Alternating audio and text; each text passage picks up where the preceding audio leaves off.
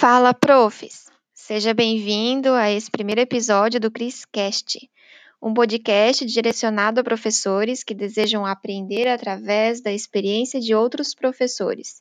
Eu sou a Cristiane e nesse primeiro episódio falaremos sobre estratégias para um ensino mais dinâmico e significativo. E teremos a participação da professora Larissa. Esse podcast se originou de uma live que aconteceu no Instagram.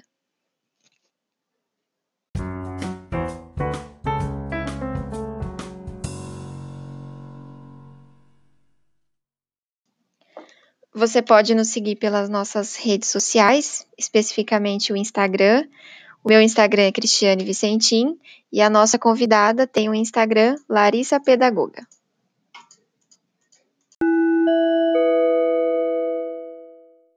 Hoje a gente vai falar então sobre estratégias para o ensino mais dinâmico e significativo. Oi! Oi, tudo bem? Tudo bem e você, Larissa? Tudo jóia. Está me ouvindo bem? Me vendo? Sim, estou ouvindo e vendo bem. E você? Sim, aqui tá tudo certinho também. Ah, que legal. A gente, é a primeira vez que a gente fala assim, né, ao vivo. A gente se comunica Sim. bastante no, no direct, mandando áudio, conversando, mas pessoalmente é a primeira vez. Ao Legal. vivo e a cores. Exatamente. A gente se conheceu, na verdade. Eu lembro que você tinha é, baixado aquele e-book, aí você Isso. mandou um, mandou um feedback para mim sobre, sobre o e-book e a gente começou a conversar. Faz uns Isso mesmo. meses. Acho que um Três pouquinho meses. mais. É, por aí. Acho que foi perto É. de setembro, né, do ano passado, agosto, por aí. Isso. Foi logo quando eu comecei aqui também. É, nós começamos juntas, foi isso que eu falei, né? Isso. A gente tá crescendo juntas aqui no, no Instagram. Sim, é uma honra participar ao vivo com você hoje. E é um prazer receber você aqui. Espero Que que a gente possa fazer isso mais vezes, assim, Sim, com certeza. Com Bom, certeza. Então, Larissa, eu vou fazer minha apresentação, aí depois eu gostaria de saber mais sobre você, assim, porque eu acho que eu, é, no período do ano passado, em dezembro, eu andei fazendo mais lives, né? Você começou agora, não faz, não é tão Isso. recente, né? Aham. Então, eu acho que você tem mais informação, assim, sobre o que eu faço, o que que eu fiz, do que eu tenho sobre você. Verdade. Então, olha só, para quem quem está entrando, que talvez acompanhe a Larissa, eu sou a Cristiane, eu sou licenciada em Física, minha experiência é na, na disciplina de Física, mas eu criei esse espaço para compartilhar conhecimentos que eu fui adquirindo no mestrado sobre é, mais esse lado afetivo e emocional do ensino e aprendizagem. E aí coincidiu que a gente tem várias, vários professores aqui que também é, seguem essa linha, que tem essa perspectiva um pouco mais de ter um cuidado maior com o aluno. E eu resolvi daí criar esse quadro e chamar outros professores para compartilhar também o que, que eles entendem, porque sempre tem alguma coisa a agregar, aquilo que a gente pode compartilhar, que pode construir a nossa ideia junto com outro professor também. E a Larissa foi, é a minha primeira convidada aqui desse quadro, que se chama Fala Prof. E a gente já tem várias outras outros professores, né, que eu acho que tá todos marcados para quarta-feira. Mas aconteceu, né, Larissa, que você não se sentiu bem nessa quarta-feira, e aí a Nem me gente transferiu pra... e a gente transferiu para sexta. Sim, Mas sim. então, eu gostaria agora que você se apresentasse, falasse é, do porquê que você escolheu, por que que você fala desse tema, né, que é sobre estratégias para o ensino mais dinâmico e significativo, e o que que você vai falar um pouquinho hoje para a gente aqui. Então, fala, prof. Primeiro, eu queria te agradecer, Cris, por ter entendido aí a questão da minha saúde. Na quarta-feira eu passei bem mal. Ainda não estou 100%, mas 90% já recuperada, então já consigo participar mais ativa aqui. Se tivesse deixado para quarta, não ia ter tanta energia para entregar para vocês, né? Então, muito obrigada de coração. Que bom que a gente conseguiu remarcar para a mesma semana, né? E vamos então para a apresentação, né? Para quem não me conhece, eu sou a Larissa. Eu tenho um Instagram que se chama Larissa Pedagoga, desde o ano passado, que foi onde eu conheci a Cris, né? Logo no meu comecinho. Eu sou da cidade de Sorocaba, que fica no interior de São Paulo, tá? Apesar de ser uma cidade grande, é considerada interior. Eu sou pedagoga, leciono na, no ensino fundamental 1 atualmente, mas já trabalhei também com educação infantil, né? E com todo esse tempo que eu tenho dentro da sala de aula, apesar de ser nova, né, já é um tempinho considerável aí, eu resolvi criar o Instagram para a gente conseguir trocar experiências realmente com outros professores. E foi aí que eu tive a oportunidade de conhecer professores de todo o Brasil, que a internet eu falo que é uma coisa muito rica, né? A gente consegue conversar aí com pessoas do Brasil todo, compartilhar experiências, conhecer diferentes realidades, né? E com isso, conforme eu fui entendendo a necessidade, as dúvidas que esses professores me traziam, eu comecei a abordar alguns temas mais específicos, né? Um deles é atender de uma forma diferenciada os professores no início da carreira, que foi um do, o tema né, inicial de um workshop que eu ministrei aqui na minha cidade no ano passado. E aí, depois, no finalzinho do ano, eu fui entendendo também a necessidade do professor com novas estratégias para aplicar dentro da sala de aula. Tá?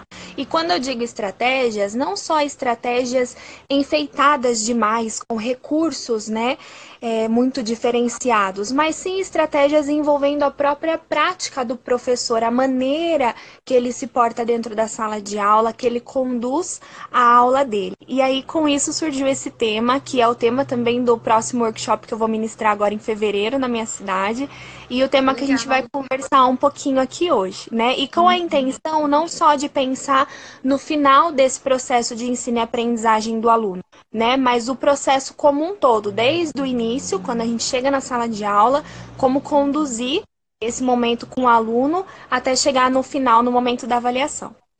Uhum. E você, você fala é, que atualmente está no, no ensino no Fundamental 1, mas já atuou no ensino infantil. Já. E alguma dessas, é, dessas práticas, dessas estratégias que você vai falar aqui hoje, você já implementou lá na sala de aula? Sim, sim. Eu costumo dizer, Cris, que eu só gosto de conversar sobre aquilo que eu vivencio, sobre aquilo que eu pratico. Eu não costumo compartilhar coisas que estão distantes da minha realidade. Então, sempre tudo que eu passo, até no meu Instagram, e que a gente vai conversar aqui hoje, é algo que eu vivenciei dentro da sala de aula, algo professores que eu acompanho de perto vivenciam, né? Ou que eu já vivenciei em algum momento dentro da minha carreira, seja na educação infantil ou agora no ensino fundamental. Legal. Tá? É muito bom, porque assim, daí você traz as, os, a, a o seu relato de experiência, na verdade, né? Sim. Sabe indicar aquilo que, aquilo que pode dar certo, ou que, aquilo que pode ser adaptável para outro contexto também. Sim.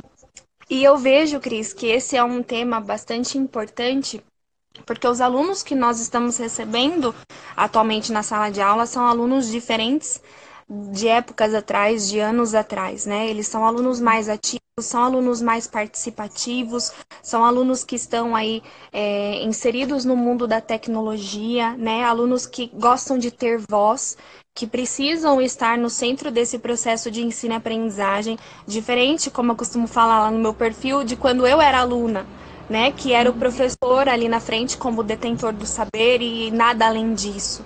A gente não conseguia é, se sentir no centro realmente como protagonista desse processo de ensino, né?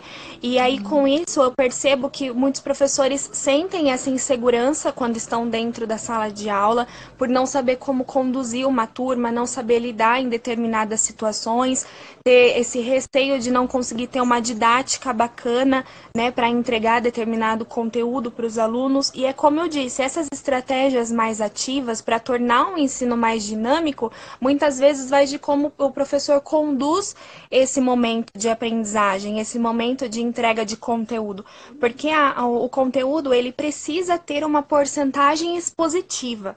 A teoria precisa ter uma porcentagem expositiva, mas não 100% dela, né? Então, o ensino tradicional, ele ainda existe, mas não 100% dele.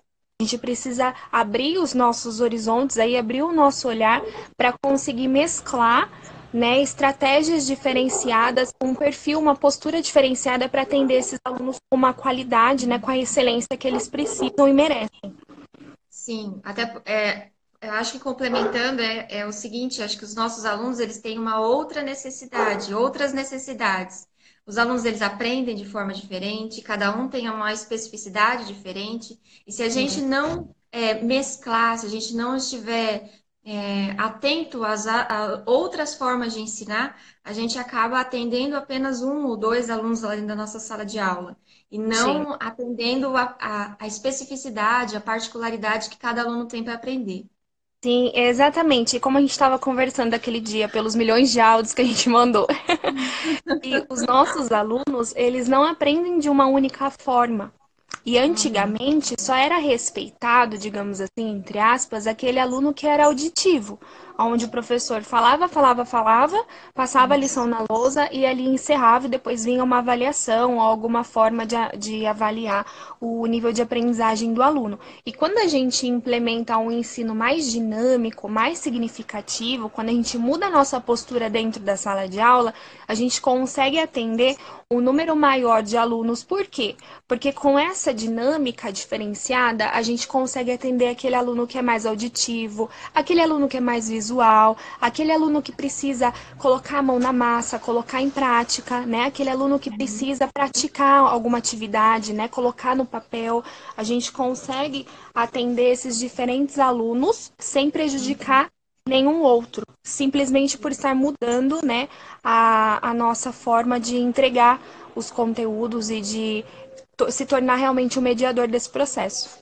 Uhum. Assim como a gente tem novos alunos com novas necessidades, com particularidades, a gente precisa entender que nós não somos os detentores de todo saber e que a gente Sim. tem que também estar nesse processo, né? nesse processo de mudança, de querer aprender coisas novas, de adaptar a nossa forma de ensinar, de, de ter outras formas de ensinar.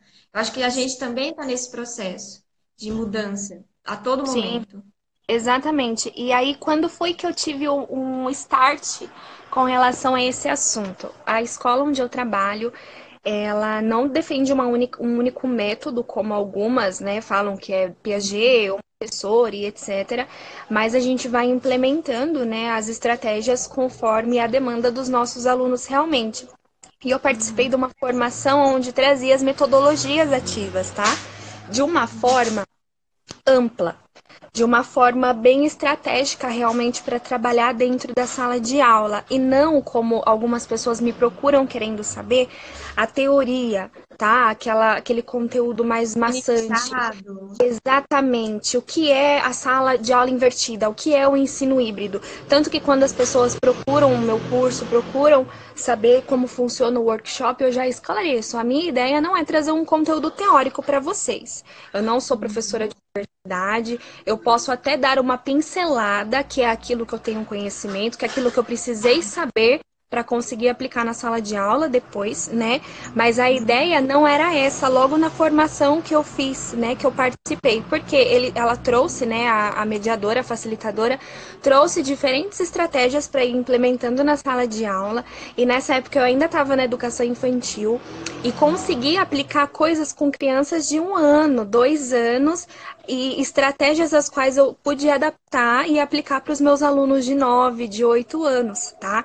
Então, uhum. a aprendizagem ativa, as estratégias mais ativas, elas nas nossas mãos, né, com o olhar aberto, com o olhar observador para a necessidade do nosso aluno, a gente consegue adaptar e moldar dentro da nossa realidade, dentro da, da nossa necessidade. E foi aí uhum. nessa primeira formação que eu tive um contato com essas estratégias diferenciadas e aí fui buscando saber um pouco mais. Eu não sou é, especialista em nada disso, não sou formada com uma especialização, com um mestrado, nem nada do tipo, né? Uhum. Mas é algo que eu vivencio, como eu disse para você, e eu acho que nada melhor do que compartilhar aquilo que está no nosso dia a dia, que está na nossa rotina, né? Uhum. E com isso eu fui ficando encantada, os resultados são visíveis, a forma de conduzir as aulas é muito mais tranquilo, é muito menos desgastante, né, para o professor e para os alunos também,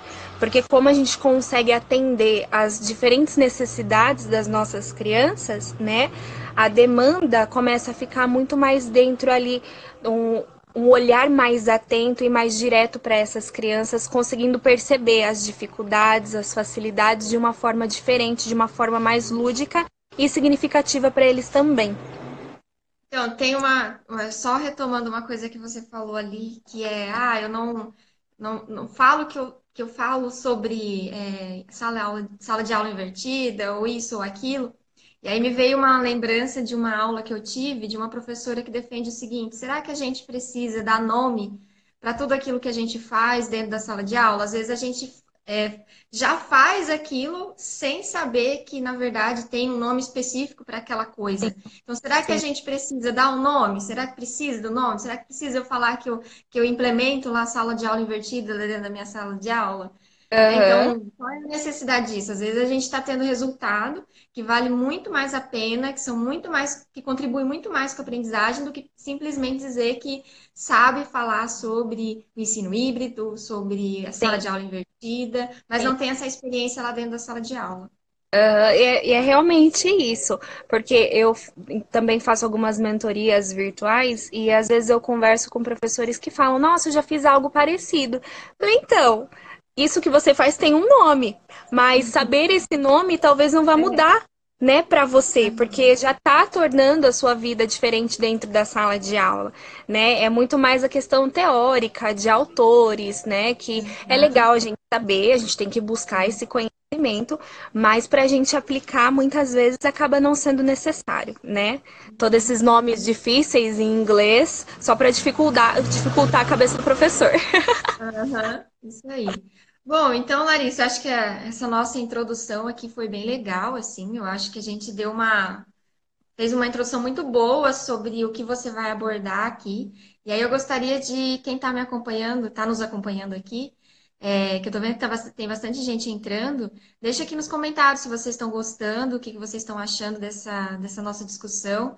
Agora, Larissa, eu gostaria que você então começasse a falar de fato dessas estratégias dar o exemplo, não sei como você vai abordar isso. Uhum. Então, sobre elas. Sim. Deixa eu só abrir aqui o meu roteirinho para eu não me perder. Tá. Uhum. Eu também tenho um aqui. é, né? Então, Cris, é, muitos professores me procuram aí, principalmente para falar sobre algumas dificuldades, né, que os alunos apresentam dentro da sala de aula, que costumam ser em temas que são difíceis de tornar um pouco mais dinâmico, de tornar um pouco mais significativo, né? De realmente fazer com que os alunos fiquem engajados. E como eu conversei com você, aluno engajado é aluno motivado, porque se ele está envolvido dentro do, do processo de uhum. ensino e aprendizagem, né? Ele consegue realmente entrar de cabeça dentro desse processo. E uhum. aí, algumas questões que eu pontuei até para as últimas pessoas que eu atendi na mentoria é a questão da configuração da sala de aula, né? Porque muitos professores pensam que é, colocar os alunos sempre em fileiras, colocar os alunos sempre em grupos ou sempre em duplas é o suficiente. E na verdade, quando a gente vai alterando a configuração da sala de aula, ela precisa ter uma intencionalidade, ela precisa ter um porquê né? Então, se eu quero que os meus alunos é, desenvolvam algum pensamento em conjunto, vou colocar eles em grupo. Ok, esse é o meu objetivo. Mas aí eu preciso pensar como é que eu vou conduzir essa aula, tá? Se eu vou escrever muitas coisas no quadro, colocar esses alunos em grupo talvez não seja tão interessante, porque a visão deles vai ficar um pouco limitada, né? A visão para eles vai ficar uma situação desconfortável ao invés de proveitosa tá? Então, tudo precisa ter esse, esse porquê e essa intencionalidade. Há também a possibilidade de colocá-los em duplas. E aí vem uma questão importante, que entra a aprendizagem entre pares, né? Que eles utilizam nas metodologias ativas, que é o fato de colocar o aluno um de frente para o outro e não um do lado do outro, não ao lado do outro, né? Porque quando o aluno tá Normalmente a gente coloca um do lado do outro. Exatamente. E foi uma coisa que eu aprendi depois de muito tempo. Porque no meu tempo sala de aula era um ao lado do outro né? E quando o aluno está um de frente para o outro, ele consegue manter um contato visual, né, maior com o colega. Ele está realmente como eu estou conversando com você aqui. Você consegue olhar para mim, eu consigo olhar para você, né? O contato é diferenciado. Se você vai colocar esses alunos em um trio, então é um aqui, um aqui e o outro aqui também, ou no, no outro caso aqui, para que ele consiga ter um contato mais direto e não assim, um aqui, o outro aqui e o outro aqui do lado. Porque os que ficam na ponta acabam perdendo o contato com o outro da ponta, concorda? Sim, então sim. perceba que se você não tem uma intencionalidade nisso, se você simplesmente, entre aspas, joga o, os alunos em qualquer posição, simplesmente porque você quer mudar a sua dinâmica de, de organização, perde o sentido total, né? O, ao invés deles trabalharem em trio, vai ficar um trabalho em dupla, porque algum dos colegas que ficou na ponta vai acabar se excluindo mais, vai acabar ficando mais isolado, né? A questão também de trabalhar em U. Eu percebia que os meus alunos adoravam esse tipo de configuração. E é interessante, principalmente para o professor, porque a gente consegue circular próximo aos alunos de um jeito diferente, tá? Porque quando a gente, os alunos estão em U, então eles estão em meia lua, assim, o professor uhum. consegue ir vagando, né, e andando e olhando para cada um desses alunos. E o aluno consegue olhar para você. E se algum desses alunos que estão sentados interagirem de alguma forma na sua aula, o, o, outro colega vai conseguir olhar nos olhos desse aluno, ver o que esse aluno está falando. E não como quando, por exemplo, eles estão em fileira, um atrás do outro.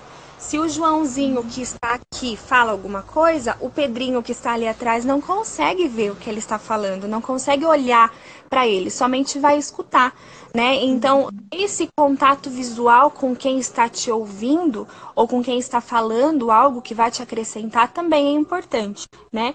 Então, perceba que é, são coisas simples, tá? Eu não precisei enfeitar muitas coisas dentro da minha rotina, mas eu já mudei, eu já tornei mais dinâmico, tá? Uma outra coisa que eu gosto bastante de fazer, principalmente nas aulas de matemática, é envolver os alunos em grupinhos, tá?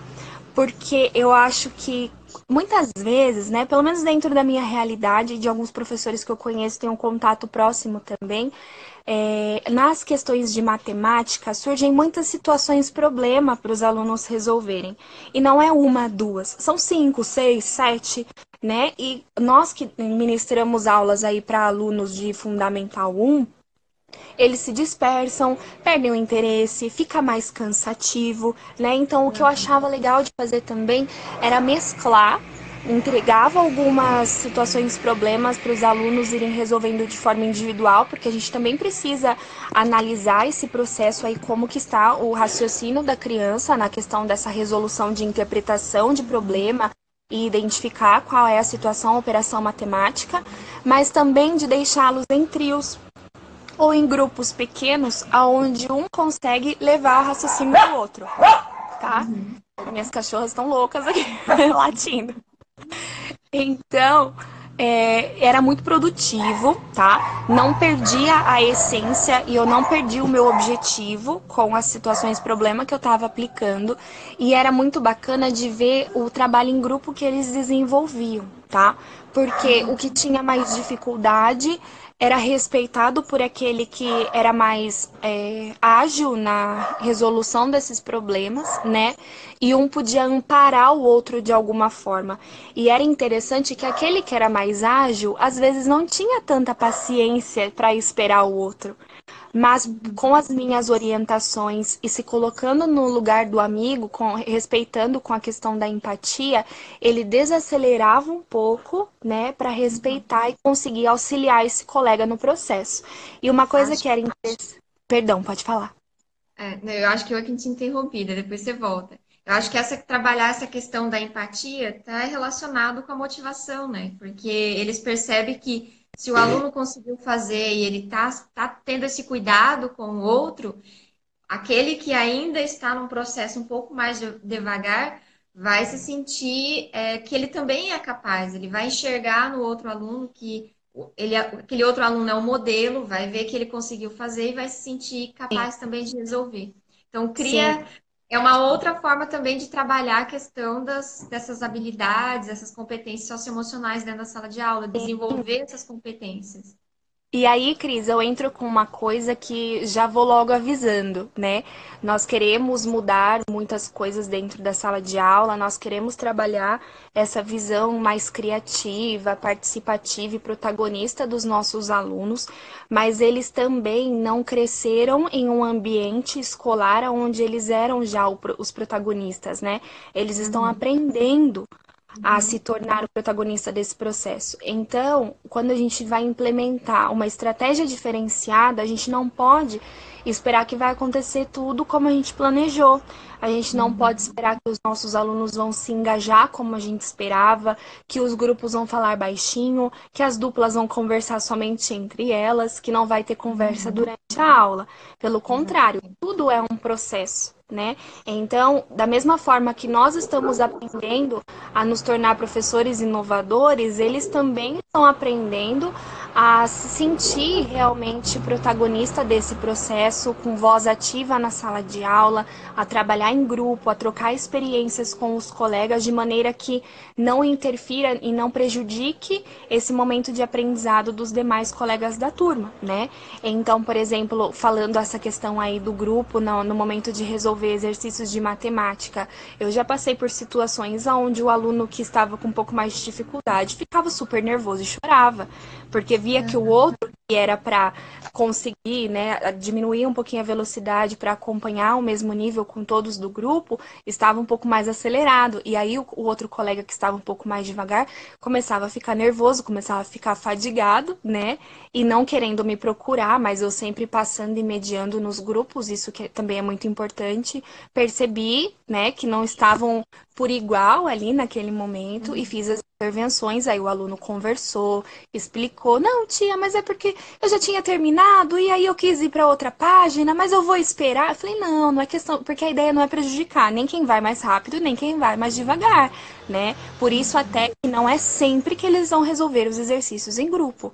Né, é algo que a gente está intercalando dentro da nossa rotina, que a gente vá encaixando realmente aí para atender todos, todos os alunos da sala e os perfis de alunos também. Isso, até porque tem aluno que não gosta, tem uma resistência um pouco maior de trabalho em grupo, e tem alunos que já gostam um pouco mais. Então, é uma questão de adaptá-la dentro da sala de aula, fazer atividades em grupo, fazer atividades individuais, fazer eh, atividades em duplas, para você atender esse perfil diferente de cada aluno, né? Fazer situações de problemas, fazer, usar outras coisas. Então, acho Exato. que a questão é essa. E tem uma coisa que você falou que eu também falo quando eu, é, quando é uma, eu vou que, sendo questionada sobre o que os professores podem fazer para motivar o aluno, que é uma questão assim, ó, às vezes a gente está esperando algo muito revolucionário, algo que sei lá, um, um robô, algo Sim, uma grande, grande mudança. Uhum. É, algo grande, assim, uma mágica.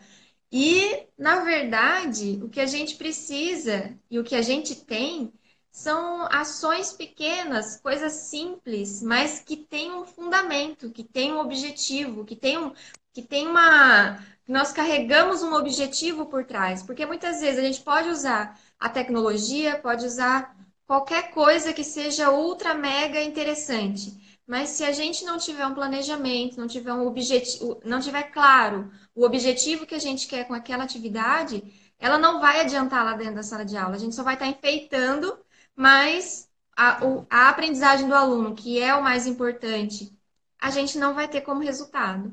Então não Exatamente. adianta algo mirabolante se a gente não souber usá-la dentro da sala de aula e não tiver o objetivo claro que a gente quer com ela. Sim, o mirabolante só serve para enfeitar o planejamento para a coordenadora ver. e não é esse o objetivo, né? O objetivo, lógico, que nós queremos um planejamento lindo, cheio de estratégias novas, mas nós também queremos atender os nossos alunos, que são a nossa prioridade, né? Uhum. Sempre a nossa prioridade. Então, essa questão da organização da sala de aula, eu acho que é uma coisa simples e que qualquer professor consegue implementar em qualquer fase tá? Inclusive na educação infantil, inclusive com crianças pequenas. E a gente costuma dizer que a, essa aprendizagem ativa, esse ensino mais ativo, de metodologia ativa, a gente já consegue implementar assim que o aluno nos dá um retorno de alguma forma, assim que ele já se comunica com a gente de alguma forma, né? Então, se o seu aluno está retornando para você, se ele consegue interagir com você, você já consegue modificar o seu ensino de 100% tradicional, mesclando aí com estratégias mais dinâmicas, tá? E aí uma outra coisa também que eu acho super legal e que também é simples de se aplicar é a questão da gamificação, que é uma mistura aí dos games, dos jogos com a vida real. E ao contrário do que muitos pensam que, ah, é, vamos colocar jogos então, basta trazer xadrez, dama, ludo, já é gamificação, e aí entra no que a gente falou, né? É só um nome bonito para enfeitar a coisa. Não é bem assim. A gamificação, na verdade, é um envolvimento dessa disputa de game, de jogo, com a vida real, né? Eu entendo dessa forma. Então é necessário que haja esse envolvimento. E aí uma coisa que é bacana de fazer também é utilizar uma, alguma forma de disputa dentro da sala de aula para estimular os alunos, como por exemplo na questão da leitura, né, que é algo que muitos alunos são desestimulados, que muitas vezes a biblioteca que a gente acaba fazendo mais é, rotineiramente, é mais comum nas escolas, já não atrai tantas crianças, né? Na educação infantil, infantil acaba sendo mais tranquilo essa parte por eles serem mais novos e você conseguir implementar estratégias como maleta da leitura, a caixa da leitura que a criança leva para casa e eles ficam nessa expectativa. Mas quando os alunos vão crescendo, eles vão perdendo um pouco desse encanto, desse interesse. E aí a gamificação nessa questão aí da leitura, como que ela pode ser feita com uma tabela como uma tabela de linha de saída e chegada, né, de partida e de chegada. E aí a cada livro que esse aluno vai lendo, com uma fotinho dele que você vai deixar nessa tabela, você vai colocando ele em uma casinha acima, andando uma casinha, andando uma casinha, até que quando ele conseguir ler o número X de livros que você tiver determinado, ele você coloca essa foto desse aluno lá na linha de chegada, né? E isso Ou vai páginas, né? Isso, exatamente, número de páginas, Sim, é. e isso vai interagindo, né, um aluno com o outro e vai deixando eles com essa sede de chegar logo no final desse percurso. E aí o uhum. percurso pode ter uma premiação ou não, né? Pode ter, por exemplo, dei até um exemplo desse numa mentoria, de presentear o aluno com um livro, né, com um gibi ou com algum docinho com uma guloseima, só para tornar, né, mais ainda essa expectativa de chegar na linha de chegada. E aí perceba, uma cartolina que o professor desenhou, os quadradinhos aí para ir andando com as casinhas, a foto do aluno, e, e, seguindo desde a linha da saída até a linha da chegada é um recurso simples que você pode colocar na parede da sala, no varalzinho da sala, para tornar essa questão da leitura algo mais estimulante para os alunos, né? Então é uma outra estratégia também que deixa mais dinâmico, é uma questão que a gente precisa pegar no pé das crianças na sala de aula e que vai ser muito mais interessante, atrativo para eles, né? Do que a simples é, leitura de leia o livro porque vai cair na prova e uhum. ponto final, né? É uma coisa legal você falar isso, porque é, acho que foi na minha live, não sei se dessa semana, que alguém entrou em contato comigo perguntando se eu não tinha material que, é, falando sobre motivação e leitura. E agora você é, fala sobre isso, né? Eu achei interessante, assim. Mandei alguns materiais que eu já tinha lido sobre, sobre motivação e leitura, mas acho que essa questão de, de deixar prático, acho que e essa estratégia que você trouxe é uma coisa bem legal, assim. Sim, e é uma coisa... Né? Torna um objetivo. Exatamente. E é algo que vai envolver toda a turma, né? E vai ser um jeito diferente aí para eles se sentirem mais engajados, mais motivados a cumprirem com esse ciclo, com esse seu objetivo, né? Então, como você deu o exemplo das páginas, o objetivo é ler 10 páginas em uma semana. Quem leu 10 páginas anda uma casinha. Ou o objetivo é ler cinco livros no semestre. Quem conseguiu cinco livros, conforme lê um livro, anda uma casinha, né? Uma coisa simples, Cris, simples, que a gente consegue aplicar desde educação infantil até ensino fundamental. Na educação infantil, as professoras podem fazer isso até com uma maior frequência, porque quando os alunos são mais novos, os professores entendem com mais facilidade que o aluno precisa visualizar o que está acontecendo. E aí, conforme o aluno cresce, essa visão que o professor tem parece que vai se perdendo e vão deixando lá na educação infantil. E na verdade não é assim mesmo que os alunos vão crescendo, eles precisam desse visual, eles precisam dessas estratégias diferenciadas para atraí-los, né? E eu percebo que até muitas vezes é por isso que a gente vê tantos alunos que não estão engajados, que estão desmotivados, né? Por não ter esse encanto dentro da sala de aula. E com a gamificação, que é esse envolvimento de um jogo com a vida real, a gente consegue quebrar os muros da escola e envolver a vida real mesmo com a sala de aula, porque essa leitura ela não vai ser feita só dentro da sala, ela vai ser feita na casa, com a família, em momentos que ela vai estar no lazer, por exemplo. Tá? Então eu acho que é uma estratégia também bem interessante para aplicar. Muito bom. Achei muito legal. Gostou? Sim, e aí também tem uma, uma questão que eu comentei numa live, mas eu não dei detalhes, tá? Eu comentei somente da reação dos meus alunos, o que, que eles me falaram, mas eu não comentei o que é que como foi que eu apliquei depois esse conteúdo. Tá dando para me ouvir bem, Cris? Tá, tá dando sim. Tá? Tô, tá tô, ouvindo o cachorrinho, mas tô é. ouvindo... ah, então tá bom. Já já ela tá para. é que senão não tem graça. tem que ser com emoção. Ele tá participando também. É. Pois é. Então, é... quando eu fiz, a... acho que foi a última live, eu comentei que eu perguntei para os meus alunos como é que eles achavam que eu ia trabalhar um tema específico, que era o tema clima. E aí, cinco minutinhos antes de acabar a aula, eu pedi para eles me falarem como é que eles achavam que eu ia trabalhar isso no dia seguinte.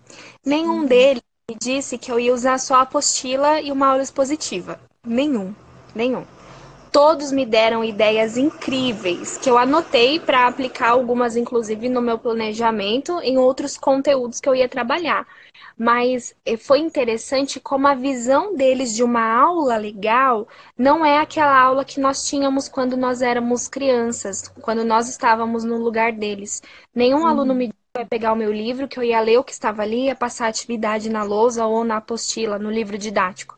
Todos disseram que eu ia levar para uma aula ao ar livre, que nós íamos analisar e entender a diferença de clima e tempo, analisando como estava o nosso dia, se estava ensolarado, se estava chuvoso.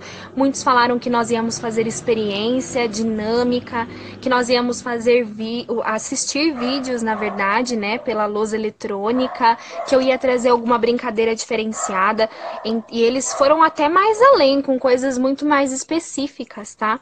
E aí, é, dentro desse tema aí de clima, que eu já estava com a aula planejada, algumas coisas eu implementei depois do que eles me falaram, para eu complementar, né, para eu não decepcioná-los na minha aula.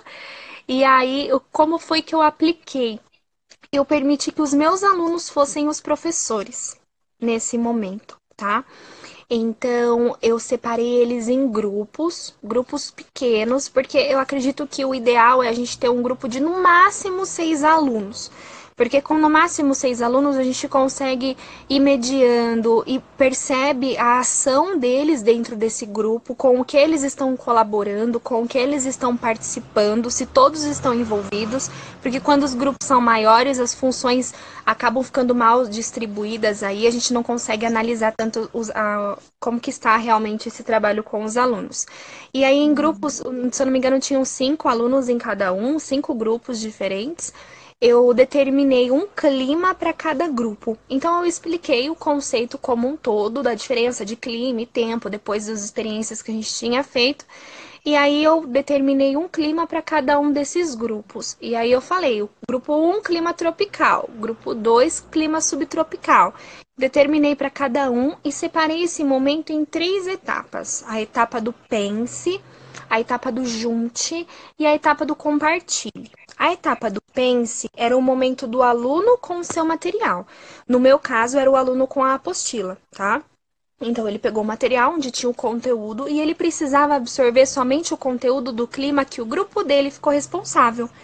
Então ele leu, ele anotou, ele passou marca-texto, ele olhou o mapa, tudo sobre o clima que ele ficou responsável. Isso com um tempo determinado, tá, Cris? Porque se a gente deixar livre, eles vão até o final do dia na mesma aula. E a gente sabe que isso não é a nossa realidade. A gente não pode permitir uma coisa assim, porque a gente tem muito conteúdo para dar conta, né?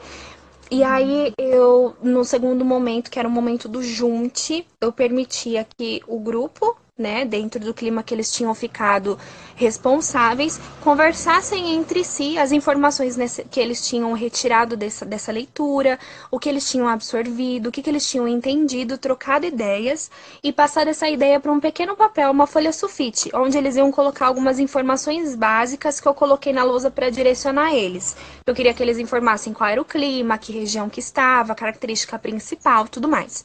E aí, no terceiro momento, foi o momento do compartilhe, que aí eu chamava grupo por grupo para ir lá na frente e compartilhar com os colegas, explanar qual tinha sido o, a observação final que eles tinham entendido do clima que eles tinham ficado responsáveis.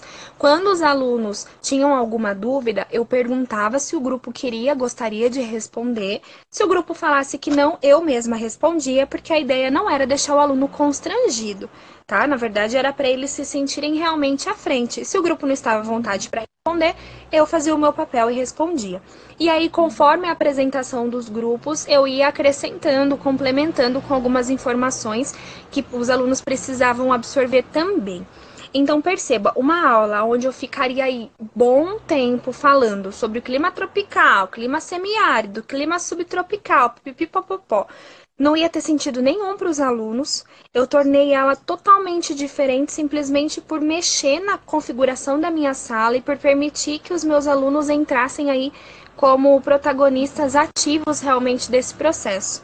Sim. E aí, quando eles começaram a realizar as atividades, porque tinha a parte escrita de atividade também, eu permitia que eles olhassem os cartazes que os grupos tinham colocado na lousa para mim, que era uma folhinha sulfite, e que também perguntassem para os grupos, caso tivessem alguma dúvida. Então, por exemplo, tinha uma pergunta lá sobre o clima tropical, mas eu sou do clima subtropical. Eu permitia que o grupo fosse até o clima da pergunta e tentasse tirar essa dúvida com eles, nunca dando a resposta para o outro, mas direcionando o pensamento, assim como a gente faz também, tá? Mediando realmente esse pensamento do aluno. E aí, se o grupo não conseguisse ajudar, aí chegava até mim.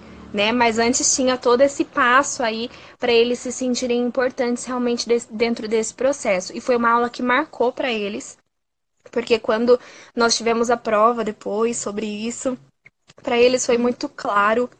Quando eles esqueciam alguma coisa, era só falar: lembram daquela aula onde vocês que ficaram como professores, que vocês que ensinaram sobre o clima? E, ah, eu lembro, tia. E voltava já, estava tudo na memória. Ficou o quê? Uhum. Significativo para esses alunos uma coisa simples. Eu precisei enfeitar a lousa, comprar super jogos, utilizar é, a lousa eletrônica. Não, não precisei nem de internet. Só precisei do próprio material que eu tinha, da criatividade dos meus alunos e a disposição deles para participar. Né? Então é algo simples também que torna, torna uma estratégia aí de aprendizagem ativa com as crianças. Uhum. Eu, tenho, eu tenho algumas coisas para pontuar aqui. É desde Manda. o início da sua fala. Uhum, assim, falei muito. Não, é que foi, foi a questão de você, é, primeiro, ter perguntado para os alunos aquela, é, o que, que eles, como que eles achavam que deveria ser a sua aula. Talvez essa resposta que eles deram para você, que não, não tinha nada a ver com ler a apostila ou fazer algo relacionado à apostila ou aquilo que estava lá no livro, algo assim, talvez já seja uma, uma é, já venha de um encaminhamento que você vem tendo dentro da sala de aula de, é, de levar outras coisas para os alunos, porque às Sim. vezes eles estão acostumados com aquele, com aquele jeito que é uma aula expositiva e nunca viram algo diferente. Então, para eles terem é, abordado outras formas, é porque você vem trabalhando outras formas com eles, para eles Sim. conhecer, para eles saber que tem algo diferente, que pode ser já esse leque, né? Isso. E outra coisa também que daí eu vou abordar um pouquinho a questão da motivação, que é o fato uhum. de você ter perguntado para eles como eles queriam, o que, que eles queriam, porque muitas vezes a gente nem aborda isso. O, fa... o que, que, o aluno quer, né? Então, saber o que o aluno quer é algo motivador, porque isso vai influenciar o nosso planejamento. Isso está relacionado com a particularidade que cada um aprende. Então, saber Sim. o que o aluno quer, o que, o que, que ele quer aprender, como ele quer aprender, também é uma forma de levar isso e deixá-lo motivado, de motivar o aluno. Sim. E eu acho que era essas as anotações aqui que eu tinha, que eu tinha colocado aqui. Deve Sim. ter mais outras coisas, é que eu fui, eu não anotei. Não, mas é que vão surgindo as ideias aí, né? E a gente uhum. fica tão concentrado que vai marcando todos os insights. Mas é isso mesmo. E até você falando da questão do planejamento, Cris, é, eu desenvolvo um projeto com os alunos envolvendo o meio ambiente, na verdade é um projeto da escola, né? Todas as turmas realizam. E aí eu tive um conversando, ah, conversando com a Emily da Se Liga Prof, sabe? Aqui uhum, do Insta sim. também, ela é maravilhosa. E aí, conversando com ela, ela me deu a ideia dessa questão de permitir que os alunos entrem no nosso planejamento de alguma forma. E aí, eu, como a gente faz o planejamento com outros professores da mesma turma, né? Então, muitas vezes são poucas as coisas que a gente consegue e alterando dentro da nossa sala de aula, porque a gente segue uma coisa para todas as, as, todos os terceiros anos, todos os quartos anos, né, o mesmo material. Eu pensei muito nesse projeto, que era onde eu tinha uma liberdade legal para criar com as minhas crianças e de dar essa oportunidade para eles planejarem, para eles perceberem como não é fácil nós sentarmos com o computador, com o nosso material e pensar em trazer uma aula diferenciada, em pensar em trazer uma aula divertida e diferente. E aí entra também naquela questão, Cris, que não é sempre que a gente vai ter uma aula inovadora, Master Blaster, né? A teoria ela precisa vir, tem conteúdos que são chatos, que fica difícil da gente trazer de uma maneira diferente, mas sempre que possível a gente tem que tentar. E quando não é possível, a gente também não precisa dar chibatada, né, em nós mesmos, porque na verdade a gente está lidando com seres humanos, nós somos seres humanos, o tempo dentro da sala de aula para nós é tudo muito corrido, né? E aí pensando nesse projeto, eu entreguei para os alunos. Isso foi, se eu não me engano, depois das, das férias do meio do ano, em agosto. Um post-it para cada aluno. Post-it, professores, comprem, façam estoque, porque é um material muito útil para a gente na sala de aula e permite a gente criar várias coisas com as crianças também. E aí eu entreguei um post-it para cada um e pedi para eles escreverem um tema relacionado ao meio ambiente, que era o foco do nosso projeto, e formas de trabalhar com esse tema na sala de aula, tá?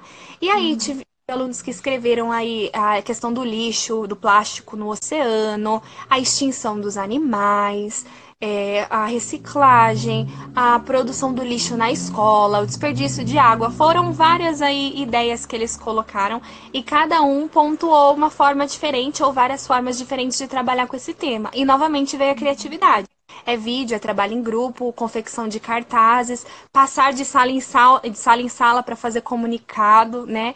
Então também foi eu dei a oportunidade deles criarem e eu pude adaptar isso para quando eu ia trabalhar com esse projetinho na semana, né? Eu consegui é, juntar uma ideia com a outra, um tema com o outro, para chegar no final do ano eu ter atendido todos os planejamentos desses alunos.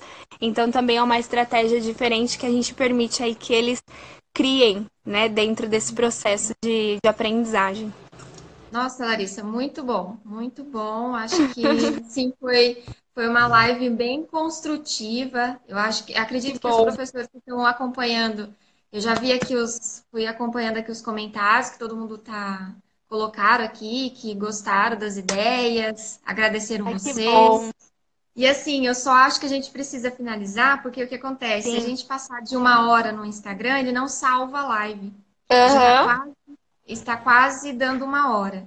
Então Sim. eu gostaria de. A Débora, a Débora, ela sempre tá, sempre me acompanha. Ela diz assim, ó, legal, porque sempre valorizando as experiências dos alunos. Então, esse trabalho que você desenvolveu valoriza a questão do aluno, né? Valoriza a experiência dele. Então, muito legal. Então, eu acho que a gente pode finalizar por aqui. Caso a gente sinta necessidade, assim, talvez de um outro tema, de continuar falando sobre isso, A gente combina uma outra live para falar em outro momento. Eu quero agradecer assim muito a, a sua participação. Foi muito bom, muito construtivo. É, acredito que contribuiu bastante, não só para mim, mas para os professores que estão que estão nos acompanhando. A live vai ficar disponível aqui 24 horas. E aí eu gostaria de fazer um, que na verdade pedir permissão para você, se eu puder transformar essa live em um podcast. Claro você que pode, é que legal! Aí eu vou transformar num podcast e deixo, é, coloco lá, fica disponível para ouvir, tá? Uhum. Ai, show, amei! então tá, então tudo bem. Então aí a gente conversa depois, tá? Então muito Sim, obrigada, Larissa, pela eu sua participação. Agradeço. Muito obrigada pela participação dos professores que estão aqui nos acompanhando. E a gente se vê, então, na próxima terça-feira, né? Que a gente vai ter a nossa Sim, aula. Sua aula, combinadíssimo. despedir. Agora é com você. Obrigada, Cris, pelo convite. Amei. Amei ter sido a primeira também. Foi muito especial. Você foi uma das primeiras que me acompanhou, como a gente conversou aí no início da live. Queria agradecer a todos aqui que estão interagindo. Estou só de olho nos comentários. Sempre que precisar de mim também estou à disposição, tá bom? E agradeço muito o convite. E vamos deixar então assim, ó, quem estiver assistindo, tirar um print da tela e marca eu e você, né? Depois a gente Sim. reposta lá Deixe Isso mesmo. comentários, coloque um comentário dizendo o que achou da live, daí a gente reposta. Perfeito. Então, até mais. Eu vou encerrar para salvar aqui. Tchau, Perfeito. Um beijo. Beijo, obrigada.